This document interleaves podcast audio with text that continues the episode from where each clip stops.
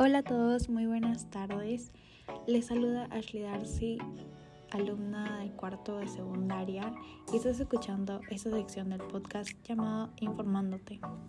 En esta oportunidad trataremos acerca de la contaminación del aire y puedas conocer las diversas fuentes de las que proviene la contaminación, las causas, las desventajas, cómo afecta esto a las personas y al medio ambiente entre otros temas más que están dentro de esta sección. Te informaremos acerca de la contaminación ambiental, entre otras cosas más. La contaminación ambiental es el ingreso de sustancias químicas y tóxicas en un entorno determinado. Este fenómeno afecta al equilibrio del entorno y lo convierte en un ambiente inseguro, contaminado. Debemos entender que como la contaminación del aire afecta de manera grave tanto en la salud de las personas como también en el ambiente, ya que se suele desechar humos tóxicos y gases por parte de las fábricas, autos, entre otros vehículos más, los cuales, como sabemos, afectan y provocan consecuencias en todo el ambiente, tanto en el calentamiento global como también dañando el equilibrio con los consiguientes problemas de los usuales cambios de clima, olas de calor, entre otras más. En las personas causa diversas enfermedades respiratorias, como la tos, la respiración silbante, la mucosidad excesiva, cáncer, asma, efisema, entre otros más.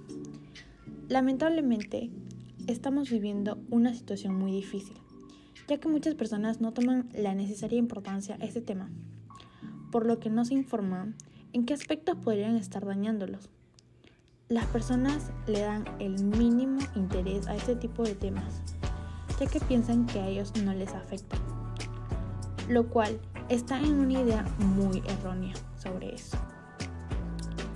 Asimismo, entre las causas que ocasionan esta situación se encuentra Número 1. La actividad humana. Debido al desarrollo tecnológico que se ha logrado, importantes avances para que de esta manera se pueda mejorar la calidad de vida de las personas, como por ejemplo las emisiones de gases, el crecimiento demográfico, el uso excesivo de vehículos a gasolina o diésel. Número 2 los desechos industriales y domésticos. Las actividades industriales producen y desechan una gran cantidad de objetos para el medio ambiente, contaminándolos y provocando daños ambientales. Número 3. La producción y acumulación de basura. Este tiene un nivel muy alto en porcentajes y como sabemos la mayoría deriva el uso indiscriminado del plástico, como también otros productos que no son biodegradables. Lo que debemos hacer para reducir su efecto es poder ordenar y desechar la basura por tipo de material. Pero todo esto podemos frenarlo con nuestra ayuda. Depende de nosotros es mejorar el ambiente entre diferentes acciones, como las que mencionaré a continuación. Utiliza el transporte público o transportes que produzcan menos contaminación. Como sabemos, nosotros nos hemos acostumbrado a utilizar el auto para todo. Pero es hora de pensar en el planeta y en nuestro futuro y usar medios de transporte más sostenibles y respetuosos con el medio ambiente. Número 2. Consumir productos ecológicos. Para la producción de productos ecológicos se evita el uso de elementos químicos que puedan perjudicar el medio ambiente. No solo los puedes encontrar en alimentación, también en limpieza, moda o cosmética.